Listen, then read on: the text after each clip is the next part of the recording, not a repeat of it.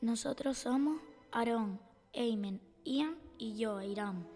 Y hemos elegido a, Rigoberta Menchú. Rigoberta es una activista y defensora de la paz, la justicia social y los derechos humanos de los pueblos indígenas en Guatemala. Nació en una familia campesina maya.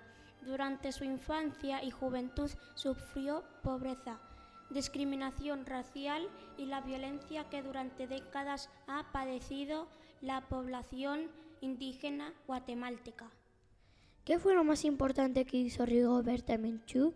Es una activista y defensora de la paz, la justicia social y los derechos humanos de los pueblos indígenas en Guatemala.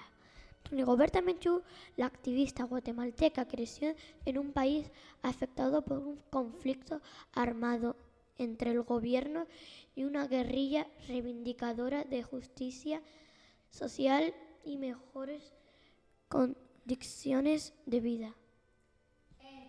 reconocimiento a su labor y al mensaje súbico y de justicia, justicia social que representó fue distinguida en 1992 con el Premio Nobel de la Paz.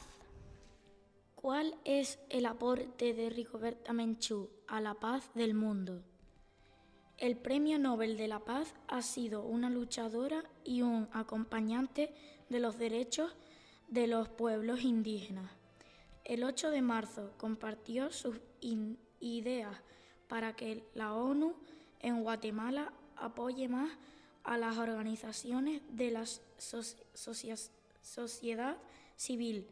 Su frase más importante es libertad para los indios donde quieran que estén en América y en el mundo, porque mientras vivan vivirá un brillo de esperanza.